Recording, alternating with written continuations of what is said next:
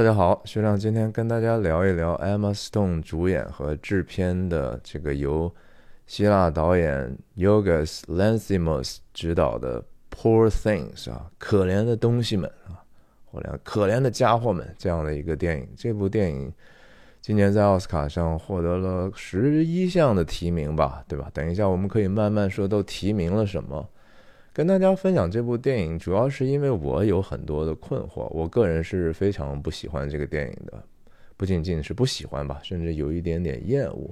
但是我也想非常温和的去剖析一下我自己，我为什么这么厌恶这么一个电影呢？我不是说我一定是对的，而是说我希望我在跟大家分享的时候，努力的去把这个事情说的尽可能的具体，然后尽可能的有自己。至少自洽的逻辑吧。那也希望说我的这样的一个批评或者对这个影片的评论呢，对您至少有所启发吧。也许会有冒犯的地方呢，那我也尽可能用我能够做到的尽可能柔和的方式哈，不至于让您觉得太过的不舒适。因为我知道这种事情，大家即使是对一个其实和我们八竿子打不着的电影。的不同的意见呢，也会产生很大的一个情绪。我在网上这个视频号也曾经经历过哈，这个甚至说遭到了一个小小的网暴，但是非常有意思的一个经历。啊，again 就是跟大家介绍一下自己吧，我叫徐亮，我人在美国加州旧金山湾区，和大家通过电影和文化的话题，探究人生的意义，探究这个世界和我们内心的真相。希望我的分享对您的个人成长有所帮助。那我分享的方式就是一镜到底，不剪辑的干说，所以说错和说的啰嗦的地方，请您见谅。对不起，嗓子有一点点不舒服。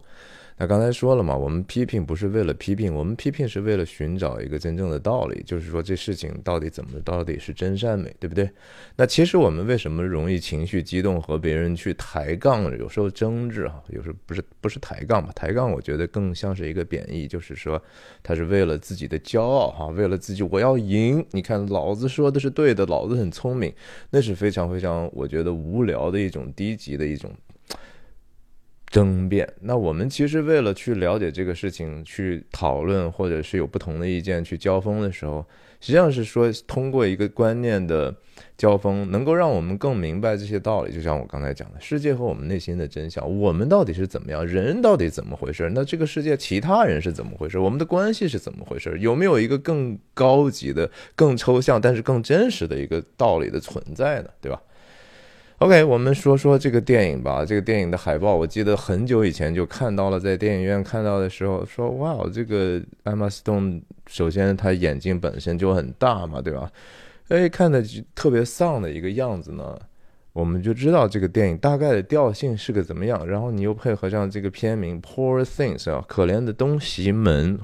那为什么叫这样的一个片名呢？其实我也想了想，我甚至我没有特别明白，到底这个可怜是指的是谁比较可怜，哪些人比较可怜？那从呃剧情来讲，首先这个主人公这个小姑娘。他是一个等于说，原来他母亲怀着他的时候呢，就自尽了，对吧？自尽的时候，后来就被这样的一个呃，William Dafoe 演的这样的一个有点像怪人科学家哈，就是他本身外形也非常的恐怖，然后他所做的这种外科手术，经常把各种动物就连接在一起，比如说猪头和鸭子腿了，什么。狗和鸡了是吗？就是就是一堆怪胎哈，他家里养了一堆宠物怪胎，他自己呢又出于好像某种程度的怜悯之心呢，把这个小姑娘的，我居然给忘了这个人角色的名字啊，对不起，把她呢就救起来之后，然后把这个。抛开这个腹腹子宫呢，把这婴儿取出来，把这个婴儿的大脑呢，就植入了这样的一个母体的这样的一个已经成熟的女性的身体里头去。所以整部电影的这个当然是一个非常呃，它就是一个一个幻想的东西，对吧？所以它不可能有任何真实的，它不是说现实题材这个东西。但是它这样做的意思。首先是要让我们就是思考嘛，就是说到底身体和我们心灵的关系，甚至说女性的身体啊，特别是女性的这种性性上的这种意识啊，然后这种耻感。这种羞耻的感觉，然后可能也代表某种进步主义的一些，或者是女性主义，或者说用更大家不爱听的中文的一个话叫女权，是吧？女性权利的这样的一些东西呢，打了一个包啊，就是在讨论讨论这些事儿，我们到底女性，比如说有没有这样的一个身体的主权呢？然后我们在这样的一个性上的这种呃满足啊、欢愉啊，这个是不是应该？呃，不应该有耻感啊什么的，我们甚至不应该以我们的身体为为羞耻，是吧？就是说我也许我我愿意干啥干啥，甚至说我愿意去出卖自己的身体，这也好像本身是一个道德中性的。至少在这个影片里头，我们看到哈这样的一个一开始的时候，在这个成熟的女性身体里头，但实际上它是一个婴儿状态的一个状态，然后逐渐慢慢变成，比如说。toddler 哈，用英语讲的就慢慢学会走路啦，然后慢慢有了这样的一个性的意识了，进入青春期啦，然后一直到最后的结尾的时候，就进入一个成熟女性、真正的成年女性的这样的一个意识哈。那整个身体没有变化，但是她的她的这个呃知识能力和认知啊是在不停的。变化的，它的各种，特别是对性上的意识的这种变化是非常明显。这电影首先，当然大家看过都知道哈，是一个极端 explicit sexual 的，就是说非常的有大量的暴露的场面，有大量和性直接相关的哈。当然，我们也不得不佩服，就是说 Emma Stone 确实是做出了人家就是为了自己的。所相信或者说从事的这个职业，或或者哪怕赚钱也不丢人嘛，对不对？就是我我他觉得这可能是个卖点嘛，大家也会会因为他的这样的一个更他认为正更真实的一个表演而去看嘛，这个本身无可非议，电影本身就是一个商业的一个行为。那他当然有没有自己的艺术上的追求，我相信也是有的。他真的是，呃，不仅是说暴露啊，就全裸的暴露，而且说有很多的这种，呃，赤裸裸的这种性场面的描写，几乎是和色情影片没有太大的差别，只是可能没有什么局部器官的特写，但是说无论从身体的姿势上啊什么的。呃，确实已经非常的露骨了啊，这是让我觉得挺意外。你知道我去看这个电影之前，我对这个电影一无所知，所以我这是我现在去看电影、去电影院看电影的一个非常重要的一个。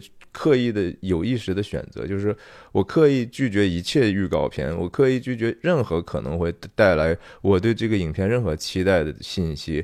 然后我只是说，如果说听到还不错，然后我去查一下，如果说不管是 IMDB 也好，主流媒体的评价也好，啊，有有任何大家在讨论的东西呢，我就陌生的去看。那这个电影确实是让我我完全没有想到啊。从这个视觉角度来讲呢，这个电影是首先人家也得到了最佳摄影的提名了嘛，对不对？我是坚决的觉得啊，这是个 big no 啊，不，我觉得提名本身就是一个错误了。那那如果最后还给他的话，那那再一次就是我又和主流的意见呃站到了人家的反面啊。我我是觉得这个摄影是非常的不不合适的，我也不觉得对讲述故事有那么大的帮助，同时是非常 ugly 的哈，我我我认为是非常 ugly 的，就是特别是那些呃，当然它整个摄影的风格在这个影片里头是变化是非常多的哈，一开始的时候是以一种非常看起来 smudgy 啊，就是很脏啊，那个很不干净那种黑白，就是那样的一种黑白的。一开始交代这个，呃，叫 Bella 吧，我不知道是不是叫 Bella 了，怎么我们就就暂时说这个这个这个主人公就叫 Bella 吧，因为我实在想不起来了。Bella 在这个等于说刚就是活活回人间哈，脑脑袋开始头部开始去是发展自我，然后身体是一个成熟女性的这个样子的时候，有一段在家。哇，那就是一个黑白的这样的广角镜啊，广角镜广的非常的广角，可能十六八，甚至是那种畸变非常严重的。但是那个黑白的质感是如此的，我不知道是电影院的 projector 不好吗？好脏啊，看的非常的不舒适。然后再加上他可能故意让我们刻意造成这种观影上的这种不适感。但是我就在想说，这就是导演 l a n c i m o s 的这个对人的童年的这种潜意识的一种想象吗？因为这个按道理，虽然说我们看到的是一个在房间里头的 Bella 的形象，但实际上他可能想表现的是说，Bella 作为一个非常幼小的一个生命体的一个他自己对世界的感受，对吧？比如说这个世界就是很混乱和黑白的，简单的一个东西，但是特别的脏。呃，我我我是觉得，我们虽然不记得自己幼年时候的那个场景哈，因为我们基本上两岁之前没有任何的记忆。但是我通过观察婴儿他们对这个世界的观察，我不认为他们好像看不到这个世界的色彩，他们看不到这个世界的可爱，因为他们大部分的反应其实也是能够，他是享受这样的一个环境和和和他的那种好奇心，有时候天使般的微笑，对吧？我们都能看到 baby 是这样的。那当然，影片里头我们看到这小孩。基本上从小就是个熊孩子哈，因为他这是一个有个大人的身体，所以真的是一点都不可爱，对吧？虽然阿玛斯通有这么大的一双眼睛，特别的无辜，但是确实是不可爱。然后我们一开始还我我还不知道剧情的时候，我还在想这是什么意思呢？是一个就是精神病嘛？哦，后来慢慢了解啊，这是一个原来就是他的大脑或者心理年龄哈，还停留在他是幼年的嘛。呃，我是觉得，首先对这个幼年的描述呢，是不是特别的好的一个隐喻？因为整部电影根据这些影片制作者，特别是 Emma Stone 自己讲，就是说啊，他在脱口秀上说嘛，美国主流的深夜脱口秀说啊，我们这个整个影片就是一个很大的隐喻啊，big metaphor，很深刻的。但是我听他在首先，首先，OK，在主流。电视台的深夜脱口秀这样的地方，它就不可能有任何深刻的地方哈。但是他在讲的是说，我们这个有很大的隐喻，我也不知道为什么要要去那样的场合去销售一个隐喻。其次呢，他在那个场合，可能主持人也没有给他机会去说出来他的隐喻。然后呢，我他是他真的也没有让我感觉出来这东西到底在隐喻什么。当然，我后来看了他一些媒体对他的采访，哈，我才明白哦，原来您是这么想的。等一下，我们可以说说说说这个事儿。还是说回摄影啊，这个影片有经常性的，从头到尾经常用一个可能是不知道是。四毫米还是六毫米的一个超级鱼眼的镜头，就是说它拍出来呢，使得整个这个三十五毫米胶片上，你中其他地方你是看不到，都是暗角哈，就中间的一个环形的这样的一个影像，这就是它的视视域，就是只投射在这个胶片上，就是这样的一个形象，所以你看起来像是一个针孔式的一个东西。就好像有一个外部的力量在窥视贝拉也永远都在这样的一个故事里头嘛。那这到底是主观视角呢，还是说就是为了说把这个呃构筑的这个虚拟的世界再夸张一下啊？这个是多么多么扭曲？那那可是这不是您自己创造的世界吗？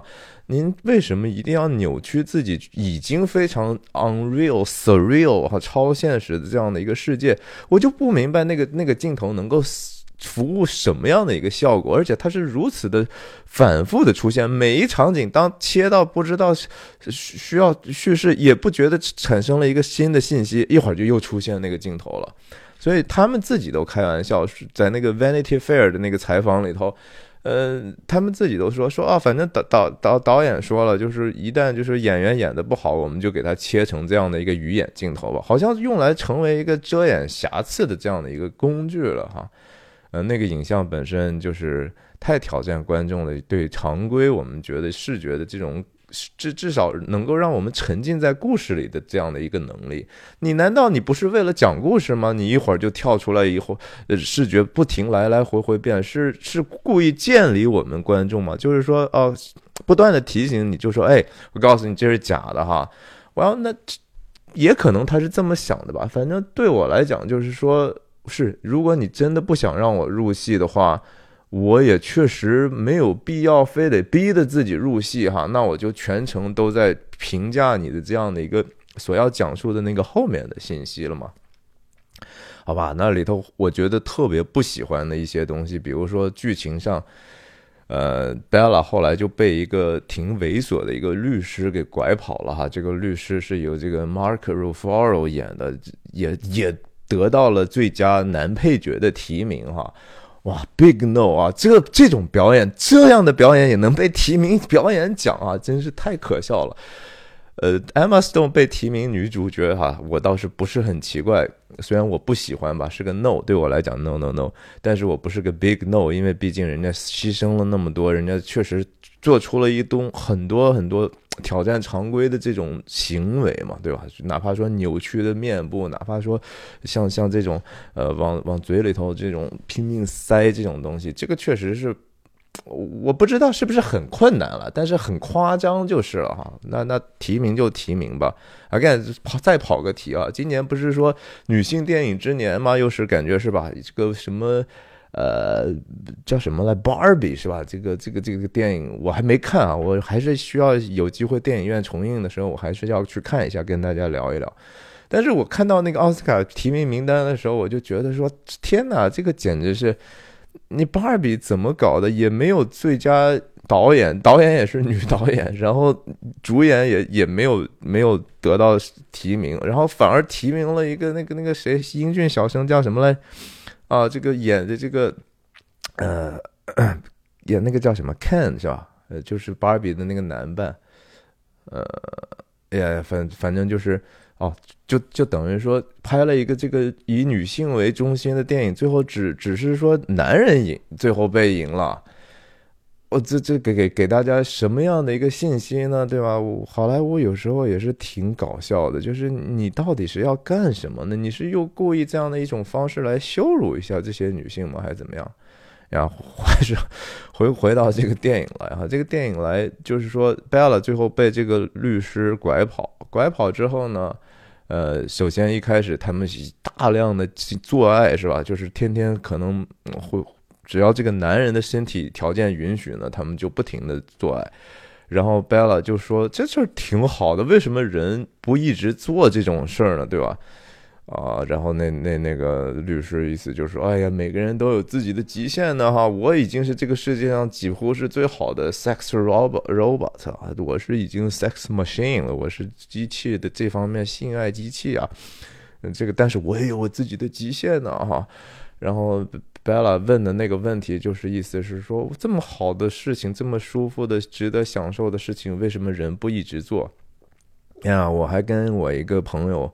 呃，白人朋友聊哈，然后结果他还觉得说啊，这多么深刻的一个问题啊！我就心想说，哎呀，您老兄也是，这种问题真的深刻吗？就是说，是啊，那就和说喝酒是不是好玩啊？为什么人不一直一直喝酒，天天喝喝到死就算算了呗，对吧？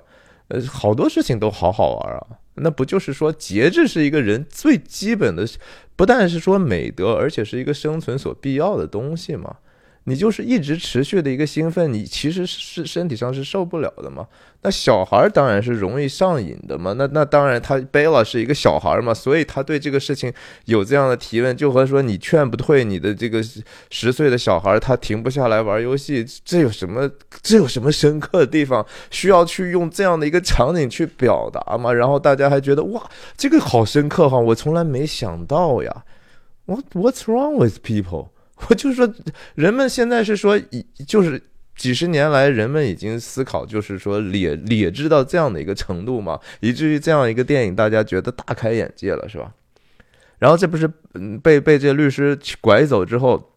啊，然后结果这个他的贝勒的人家的意识不但说在性意识上觉醒，独立的意识也在觉醒了。人家看了世界，觉得说，哎，我也可以，能不能稍微独立一点，是吧？一旦他一思考呢，然后这个律师呢。也不知道用这个律师在隐喻什么，是说说所有的男人都有这样的控制欲吗？就是说，呃，他不希望自己的性伴侣有任何的成长吗？这是个多么愚昧的一种对男人的一种定性，我就不知道。我觉得是可能有那样的男人，但是那样男人不是变态吗？大部分的男人其实更享受和女性不只是说肉体上的一种苟合吧，我们还是享受说，哎，他的这样的一种优雅哈，优雅背后其实是这个另外的异性。性对对你们共同认识的世界和对我们共同的人性的一种看法。这种看法越深刻，越接近真实，越他有这样的一个自我意志往往向善、往美、往真的方向去发展的时候，我们在这样的灵魂层面有了一个共识的时候，我们就更喜爱这样的一个异性嘛？怎么会还愿意说，哎呀，你可千万别独立啊，您可千万就是说就这么傻，就只是当我的一个性性的一个工具吧？有意思吗？哈，我就是觉得这个这个律师到底隐喻什么呢？是对男性的整体的批判吗？如果只是变批判变态的话，我也同意。但是为什么我们要给一个变态那么大的长的屏幕时间呢？然后把它变得如此的滑稽可笑，我也不觉得满足呀。一般来讲，哈。你把一个生活中我们特别痛恨的，比如说一个特别伪善的角色，你刻画特别好，因为我们在生活中没有办法去去去说那些伪伪善那些王八蛋的那些勾当，你把它演出来之后呢，我们觉得爽，是因为说哇，你把这个真话讲出来，就和脱口秀一样啊，借着开开玩笑的方法办法，实际上我们在 judge 啊，我们在表达我们自己，其实我们认为什么东西是真善美嘛。结果你把一个明显的一个变态、一个糊涂蛋、一个控制狂人，然后你把他变成啊，他后来挺可怜，我我我我不觉得有什么满足哈。后来这个律师不是后来控制不了 Bella 了吗？Bella 后来不是他就把他带上游轮了吗？意思就是说，哎，在这么小的空间里，我可以更好的操纵你了，是吧？然后结果 Bella 还是不可避免的，因为遇到了两个哲学家哈，这这又是特别可笑的一个事情。遇到两个哲学家之后又开窍了，好像哲学家能够教给你这个。这个世界上真真正 fundamental 最基本的那些道理一样。首先，哦，我我这是因为希腊导演嘛，你们就是就对这个智慧、对哲学有如此像偶像崇拜一样，说啊，哲学家都是大明星，是吧？你们苏格拉底了，这那了，是吗？我首先是说，我不觉得说哲学家对这个世界的贡献有那么大啊，他们也没有那么 sexy 吧，他们也不一定能够真的让人成长的那么快、那么好吧，那么全面吧，还德智体美全面发展的是吧？有了哲学家，一切都好了是吗？哲学家本身经常就是问题的制造者哈，他们那种有限理性，然后强词夺理的这样的一种诡辩，然后制造了其实挺多的一些错误的观念，深深的植根在人们的人。特别是年轻人的心里头，然后以至于让他们一生走向一个特别特别悖逆的一条路，特别，然后最后发现，其实你你终究有一个真相，你拗不过去哈，你这个理性其实，在一些更大的真理面前是非常突然的。OK，那这个这个。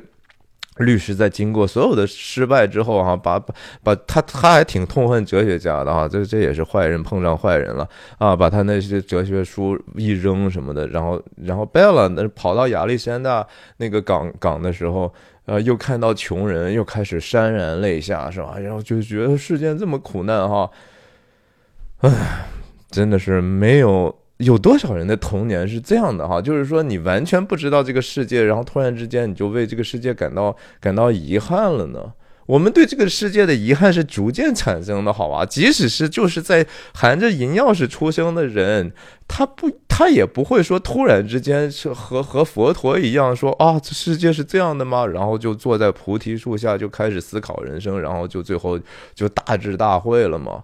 这是非常非常 dumb 的设定啊！我这这这能隐喻个啥？是不是？这能隐喻个啥呀？我就不明白。然后呢，这个律师不就特别的就就开始喝酒赌博，对吧？然后哦，搞了半天，是他不就是一个这样自己就是一个不成熟的一个人嘛？他是一个完完全全的混蛋。然后他他还赢了钱，然后结果贝拉还把这些他赢的钱都捐给穷人，但是其实又没有真正能够帮到穷人，而是被那些。呃，游轮上的人去分了，哦，这倒是个隐喻吧？是，但是这个其实也挺明显的道理，就像美国我们的加州政府一样，对吧？年年一到选举期啊，你像今年又是啊，我们要发行几六十多亿的债券呢，我们要帮助这个无家者的这个东西哈。呃问题是说你你您帮了这么多年，不是越帮越忙了吗？对不对？您那些钱都花在什么地方了？一算哦。感觉像你救助一个无家者，您要让纳税人掏大概七八九万美金呢，比一个正常上班的人赚的钱还多呢。结果人家还也没得到你什么帮助，你不是都是被中间的这些人都 都坑了嘛，对吧？这这些有的打着这个慈善的名义的这些机构们，然后政府的行政成本那么高，你你根本就帮不了什么忙的，对吧？那就和这贝拉这种天真啊，把钱呀这些我们都我我老公赚来的脏钱，我捐给穷人吧，结果就你就捐。给王八蛋了，这这这这个隐喻吗？是是隐喻，但是有什么高明之处呢？我也不明白。这就是我们 生活的现实，你就用现实的语言去说出来这个事儿。屁大点儿个事儿，其实就是那虽然是个挺大事儿，但是它是个屁大点儿的道理。就是说，我们都明白，因为啥？因为我们人就是这个德行。你有钱，你也没有真正的说，你得让自己有这样的意志去服务，才可能这个事情成真。光有钱，光有说我有想发善心，这不行的啊！这这这东西是需要一个意志的力量，然后这个意志的力量必须得通过信仰才能够驱动的，好吧？就像托马斯·阿奎那，那个是著名的神学家、哲学家，基督教伟大的辩辩护道家。他他，我觉得他对爱的这个定义说的是非常非常好的。他说：“什么是爱？Love is to will good for others。”就是爱，就是我们就是下定决心，用意志让别人得好处、得益处。那这个 good，OK，那还得去定义什么是真正的好，这当然这事情就复杂了。但是你看到，就是说 Bella 在啊学了哲学之后，然后也也尝试过这个性的所有的欢愉之后呢，然后沦落街头了，对吧？到了呃马赛市，他们不是因为他的钱捐了嘛，然后就被赶下游轮了，赶下游轮的靠在马赛港，然后就一路跑到巴黎去了，然后这不是也没钱吗？没钱呢，你得总得吃住，对吧？你总得养活自己吧。哎，巴拉就决定说，哎，我就去妓院了，对吧？去一个 brothel，然后去开始出卖自己的身体，一边呢，同时呃，这个感受一下苍生百态，是吧？观察世界，就是以一个社会学者的方式呢，就进行了这个田野调查，是吧？呃，对，跟各种人不同的嫖客去睡觉，然后去得到了一些新的认知。我觉得这个本身也是非常非常愚昧的一种设定哈。首先，他是说把这个，就是说，呃，出卖身体这个事情呢，它是作为一个完全的一个中性化的处理嘛，就是说这事情是去道德化的。我感觉这是一个古老的职业，这是一个没有什么丢人的事情啊。反正他为了吃饭，大家大家都是成人了，为什么不可以？是，这是一个在有一定的。可以争辩的合理性，对吧？确实是。如果说成人之间，如果他他甚至为了生存，他总是要做点什么，他要得到一个生活必须的东西，呃，然后又是一个大家是好像有 consensus，就是说我们有共识，是吧？就是大家都同意啊，那那你给我提供这样的服务，我给你一些其他的好钱或者其他的资源去去去帮助你，好像是一个是个等价的交换。可是不能不能这么说哈，我我觉得这个事情没有这么简单了，就是简简单单的把这个呃把这个出卖身体或者就是说卖淫嫖娼这个事情哈，变成是一个说啊，他没有不涉及任何道德，我觉得是不对的。我们可以这么说，我们可以就是说我们理解这个事情。这个事情它有一定的现实的合理性，没办法，人因为就是我们已经是人，已经是堕落的人了，已经是在堕落之后，世间是有各种各样的苦难的，人也会去 exploit 别人，就是说榨取别人哈，无论是说在性上的榨取，其他方面的榨取，劳动也是可以是榨取的，对吧？你血汗工厂也是一种榨取。那那那这些比较弱势的人，他也未必有这样的勇气和知识和和能力和工具去反抗，那怎么办？对不对？但是我们必须得说，就是说，仍然他不是没有选择的。他仍然这个事情可以理解，但还是有对和错的问题啊！这里头还是涉及到一些耻辱的问题的。那我就觉得，其实真正的这个影片的一个主题，我觉得最让我觉得痛苦和不爽的地方，在于说他对耻辱的这个观念是非常非常肤浅的。我不是说这样表达不可以，我完全同意用任何你你你自由表达的方式去表达他们自己的看法。我只是说他所表达的这个东西很肤浅。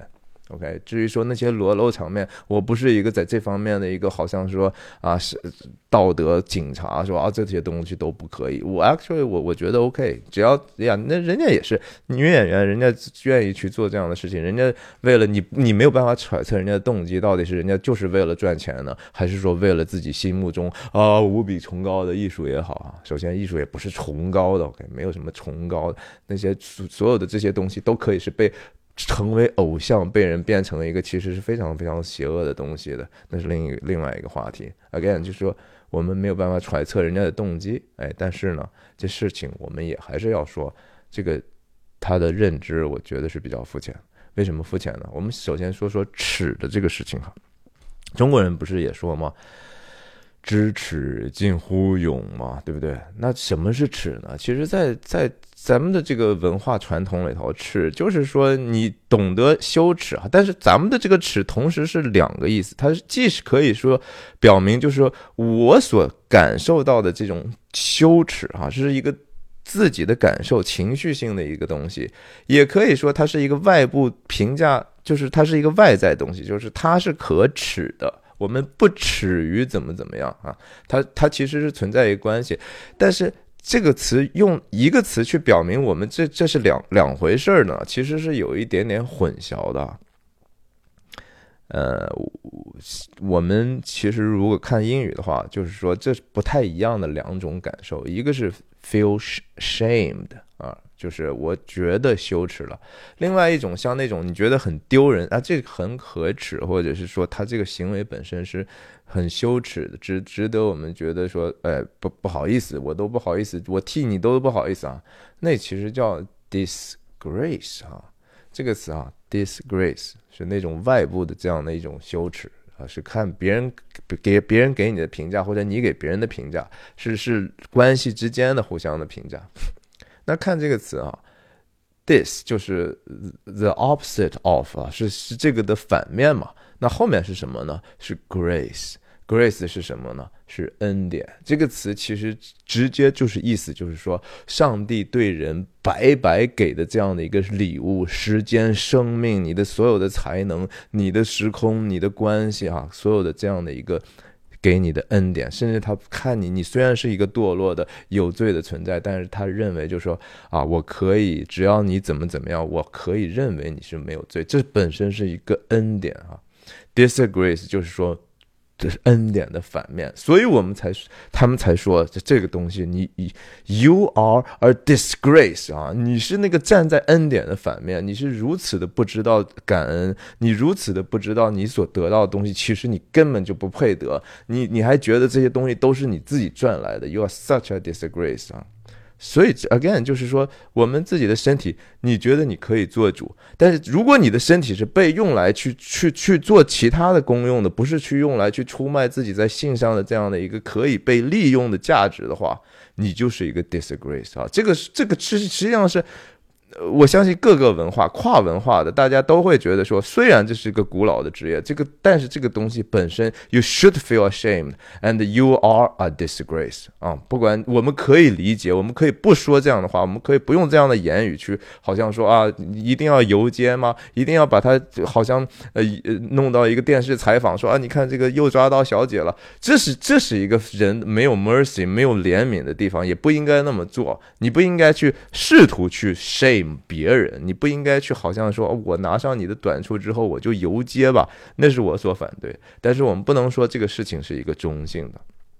就是我们自己的文化里头都都有这样的一个一个基本的概念，知耻近乎勇哈，你你这样你才可可以有所谓的浩然之气哈，你才可以有进取，才有进步的机会，你的生命说白了，你的生命才能得到成长嘛，你个人才会发展嘛，你躺平了卖淫算什么回事儿，对不对？那那个东西容易呀，任何容易的东西就是就是其实是某种程度是你不应该去用那个容易的路去做的呀。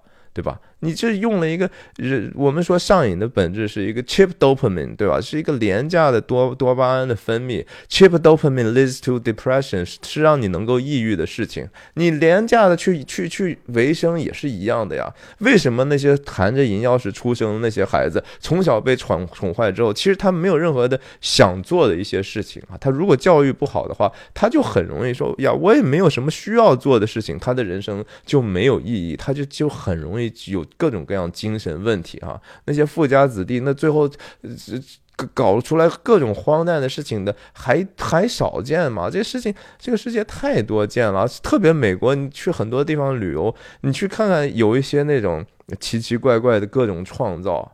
那都是真的是闲的，吃饱了饭的，实在是不知道该干什么的。他做了一个奇观，他觉得自己说：“哦，我这个是我自己的追求。”但是其实你从那个他的创造上来看，你就觉得这东西实际上是非常的危险哈。他那个人生存的状态是非常非常可悲的。那我们再说说这个，还是说 “shame” 这个词，这个词在希伯来文里头。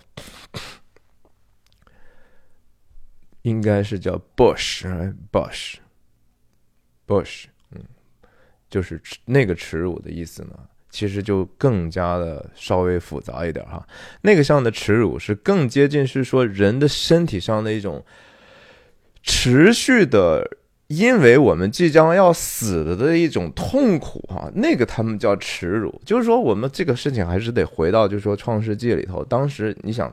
创世纪的故事里头，就是说亚当和夏娃一开始都是光着屁股，对吧？他们浑身赤裸，让他们没有任何的感受。但是后来不是所谓吃了这个这个智慧树的果子之后，然后眼睛就明亮了，发现其实是我们是赤身裸体的，然后就就躲起来了嘛，然后拿一叶子想办法遮起来自己。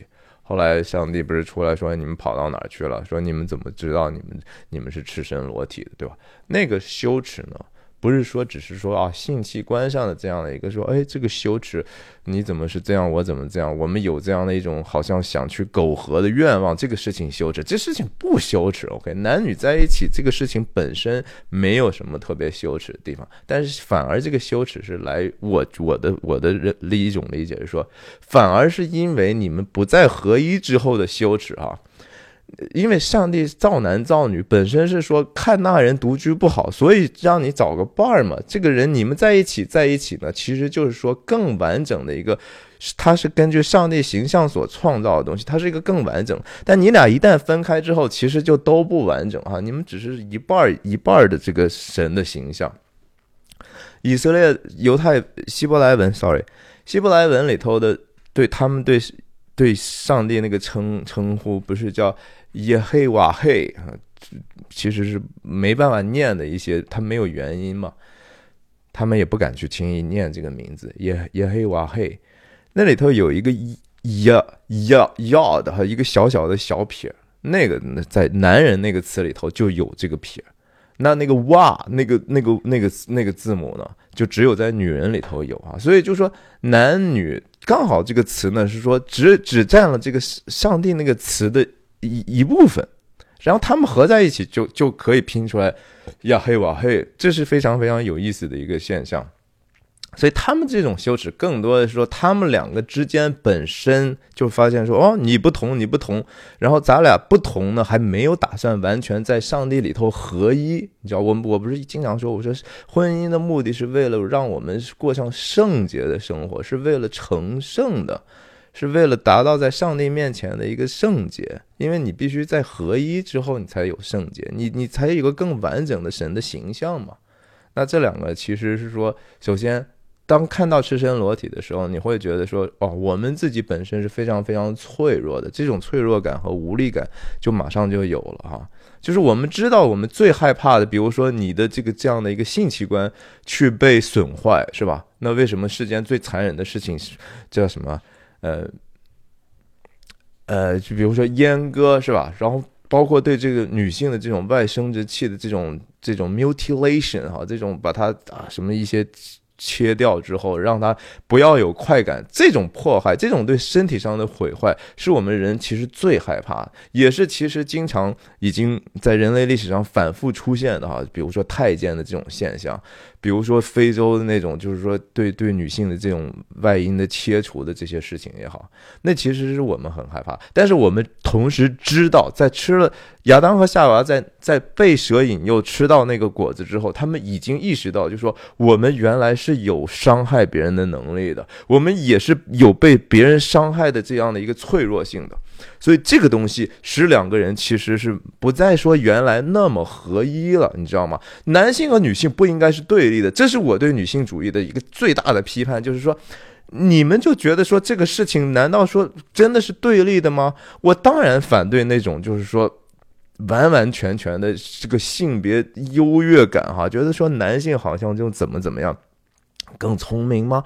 你就更仁义吗？你你就更应该成为领袖吗？没有啊，我觉得那是一个更也是很糟糕的一个论述。但是我们不能够否认，就是说，其实我们是有差异，但这种差异不是用来让我们对抗的，而是让我们本来应该合一的。你本来男人是不是在上体上的这种强壮能力，你的个头，你的 physical 的这种能力，确实比女性要强太多了，对不对？你永远都不应该让一个女性和一个男性在游泳上同同场竞技啊！你不。可以让他们说啊，一个女男的变性之后，就他就可以成为女性，你就可以跟女性打了吗？这就是已经在西方发生的一种糊涂的事情啊！这个基本的观念其实还是和创世纪那个时候人的那样的一个耻感的产生是一回事情啊！这事情。为什么他们会把耻辱这样的一个概念和这个事情联系起来，而不是说你所觉得说啊，你没羞没臊的，你你裸露身体？不是的啊，那个只是一个表面化的现象。真实的问题就是，其实是因为人远离圣洁之后，然后突然之间因为有这样的一个罪之后产生了这个必然的死，其实是死让我们感觉到耻辱，你知道吗？是因为我们知道我们是如此有限，总有一天要死。这个死本身就是一个最大的耻辱，因为罪的公家就是死。我们因为有罪，我们为自己的罪而感到羞耻。在圣经上，好多好多故事用这样，当用用到这种耻辱感的时候，他就会其实和我们想象的那种平常的概念、那种观念里头的耻不太一样啊。比如说约约伯，约伯记里头，约伯就会说。哦，我我我我我现在被这个，我现在被这种耻辱所包包包围哈。他他是觉得说这种东西是，它是一种身体上的没有办法逃脱，然后同时又知道自己快死的一种状态，不对不对。约伯记是他自己说，他的朋友告诉他说，你呢实际上是被耻辱所所包裹。约伯说：“我我只是觉得我被这个蛆所包裹的啊，因为我我我的这个浑身在生疮，我觉得我要快死了。所以耻辱实际上是和人的这种必死啊，人因为罪而带来的死亡是有关系的。然而呢，在这样的一个电影里头呢。”他就会像艾玛斯通在接受采访的时候，他就会说啊，这个整部电影就是一个童话，就是一个一个隐喻啊。他所很明显的这个就是说，呃，在在现实生活里头这种事情并不会发生。但是这个我们这个电影的想法呢，就是告诉大家，就是说啊，作为一个女人来说，你可以其实用一个更崭新的方式去看待自己的这样的一个身体啊，看待自己的这个性的欲望，然后去看一看这个。每一次，这个这个呃性的欲望是多么的一个自然哈，这是我们的一个呃天然的一种很好的一种表达啦，这是我们自己甚至对对自己本身的主权，我们的 power，我们我们的能力哈，然后我们对自己的这种金钱呀资源的这种支配啦。呀，总之就是说，我们没有必要，呃，我们现在的女性也不需要有那么多的羞耻感哈。她就是说，你看贝拉，贝拉在这个里这个故事里头，她就是一个没有羞耻感的存在嘛。就是艾玛斯顿想表达的就是说，其实你看这个她没有羞耻感的这样的一个存在，多么多么好啊，是吧？他是想把这个角色表达的是让人喜爱的啊。但是恕我就是说，我就嗯。没有办法喜欢这样的一个角色，我觉得，首先，呃，孩子本身也不是说他就好像有那么的无辜和纯洁，以至于说他像天使一样让我们去喜欢。很多人在这方面有 和可能和观念不太一样的地方，总是觉得说，那你说老说人有罪有罪有罪。那孩子有什么罪呢？对吧？孩子生下来多圣洁呀，对不对？那看起来只一点毛病都没有，一点瑕疵都没有，他他还没有开始学坏。那我要说说，那可能你还是真的没没有去养过孩子。其实孩子生下来是一个完全自我中心、完全自私、完全想去操控别人的人，就是他没有任何能力去爱别人，同时他用一切的办法去想办法得到任何的注意力。但是这是一个我觉得上帝创造的美意吧，就是说他不是一个全然无罪的。你即使给他一个很好的教育，他在你教会他一切你觉得符合社会。公里的，比如说要谦让啦，见到其他小朋友，你不要说呃去去去去推搡他，不要争夺东西的时候表现出来格外的一个呃侵略性。但是你看这些有用吗？他天然的那种人的这种嫉妒，如果他感到他的注意力被分散之后，他就要哭闹，他满地打滚，他的玩具他甚至不是他自己的玩具，他看到别人有，他就非得过去去抢，对吧？他得不到他就哭。那个只只是比成人更加的明显一些。他不，你觉得他不能作恶，是因为他还没有能力作恶，好吧？他不是说他不想作恶，他满心都是坏水呢啊！你不要觉得说孩子是非常非常无辜的。所以 Bella 在一开始所显示出来的那一方面，我倒觉得说电影是还是。比较诚实的，就是说他小时候真是不招人待见，对吧？有任何招人待见待见的地方吗？也非常的顽梗，对不对？经常摔东西啊什么的，呃，然后经常气的那个他的这个创造者吧，而且还影片还用了一个这样的一个名字哈，那个创造者 William Dafoe 演的叫叫 Godwin 啊，然后在电影里头就直接这个 Bella 就直接叫他 God 哈，就是好像。他就是那个上帝的那种一一种 metaphor 嘛，这是隐喻嘛？但这个这个隐喻也太拙劣了哈，太拙劣了。所以我认为他并不是一个呃，他这个创造者 Godwin 并不是上帝的那个隐喻。但是这个影片创造者讲过，就是说啊，我们其实在每一个男性的这个角色设计上，都针对的当时的一些问题哈，我们实际上是有各种各样的隐喻的。哎呀，好吧，有就有吧。但是我就是觉得，呃，最后 Bella 呢，把这个昔日等于说奴役他母亲，把他女母亲逼疯、逼到自杀的那个坏男人，哈，一个非常富有的一个贵族。然后这个贵族知道了 Bella 原来身体还活着。结果又回来，就说你还是得回到我身边，然后其实特别的暴虐，对吧？而且还要真的是在电影里头就要在这个把他把这个 Bella 的这个性器官要做这样的一个 mutilation 嘛，对不对？所以 Bella 跟最后跟他呃争执在对抗，也莫名其妙的就那个呃把这个麻醉剂还是什么东西就泼向对方，对方。那男人按道理，你你手持的枪怎么就那么笨哈？就一枪打到自己的脚下，然后结果 Bella 轻而易举就赢了。就是这个隐喻什么呢？意思就是说，当真正发生暴力对抗的时候，女人总是可以通过自己的聪明智慧而赢吗？这个其实我觉得给给给给给一些不成熟的女性一个很不好的一个范例，对吧？你真的不要打架的时候，你觉得说你可以打赢男的啊？真的不要，真的，因为这个太危险了。因为男人的这种暴力输出能力确实是挺大的，呀，不要觉得说哎呀男女都一样，不行的。这电影里头感觉就是太多的超级英雄电影也是这样的嘛，对不对？我们看到 Marvel 那就非常与，我痛恨的 Marvel 的这样的惊奇漫画的那些破垃圾电影哈，多少女性的英雄，对吧？那简直是。他其实没有任何女性特质，他是以一个男性化的一种力量感来去描述女性。我觉得这是对女性本身的一种贬低，你知道吗？这本来女性的那种美和柔美，就是她她最最值得去荣耀的事情啊！搞了半天就是你看吧，那打起来架那么巨大的一个男人过来，被他拎起来，啪就摔在地上了。有意思吗？你觉得你就这么意淫吧，是吧？然后首先我们就不看不进去嘛，这这这东西，你你就自己骗自己，那我们为什么能够代入呢？你还是在建立我们嘛？就是说你千万别信啊！你看这个女的又把这男的摔了，然后多少个男人也打不垮垮她，这就是现代的女性英雄的角色吗？越来越糟糕了，真的越来越糟糕。以前不是没有动作明星，但是她原来表现出来那种女性特质的那种动作，我觉得是，比如说，甚至连《古墓丽影》这种烂电影，我都觉得比现在的这种 Marvel 这种超女超级英雄打也打不死，然后力大无穷，对吧？好多了，哎呀，真好多了，就是这个已经是混乱到这样的一个程度。呀，结果你看这个贝拉把把这个痛。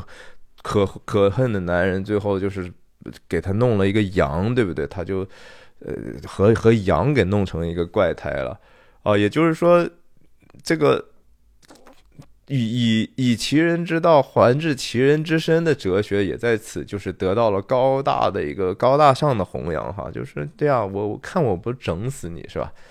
这有任何觉得说啊，这是一个有好的寓意的故事吗？啊？我我我觉得就这几个男性的角色，就是如此的妖魔化哈。现在你们不觉得，就说电影里头对男性的这种描述，都都是怂蛋，或者是就是娘娘腔，或者是说特别坏哈。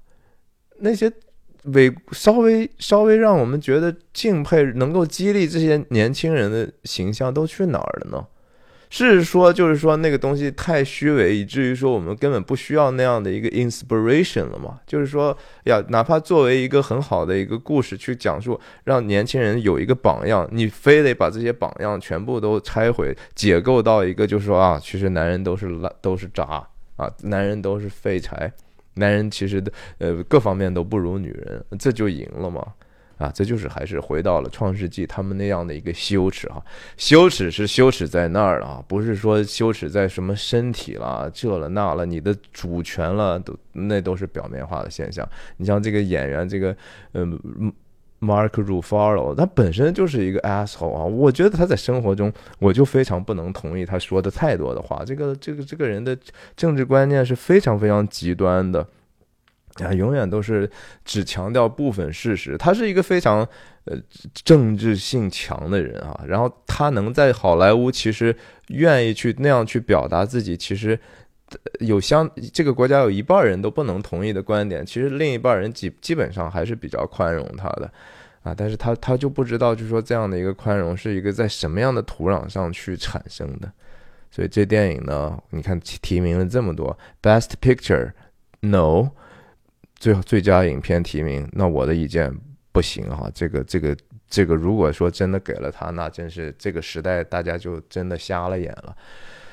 Best Director 最佳导演，No，我不觉得说这个导演这个导演呢，之前的作品就是说，如果是他自己写的故事哈，我都觉得挺。其实不好，其实不好，但是他给人一种细思极恐的感受，哈，一个表面化的东西，就是说不明觉厉吧，不是细思极恐，就是好像这个人好像很有思想的样子，哈，好像有很多的想法，他什么圣路了、龙虾了，哈，都是他都是一种给你制造一个他自己只要自己写的故事，哈，就是极端超现实，好，好像我是新时代的电影的电影界的卡夫卡似的，哈。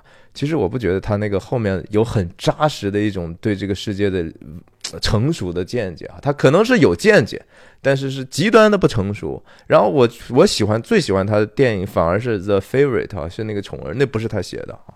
这个这个电影其其实他们改编了人家原著那个书，改编的有点过了哈。我我是我没有看过这本书，但是我听别人讲过这个书评，我觉得和这个上头的意思非常非常不一样。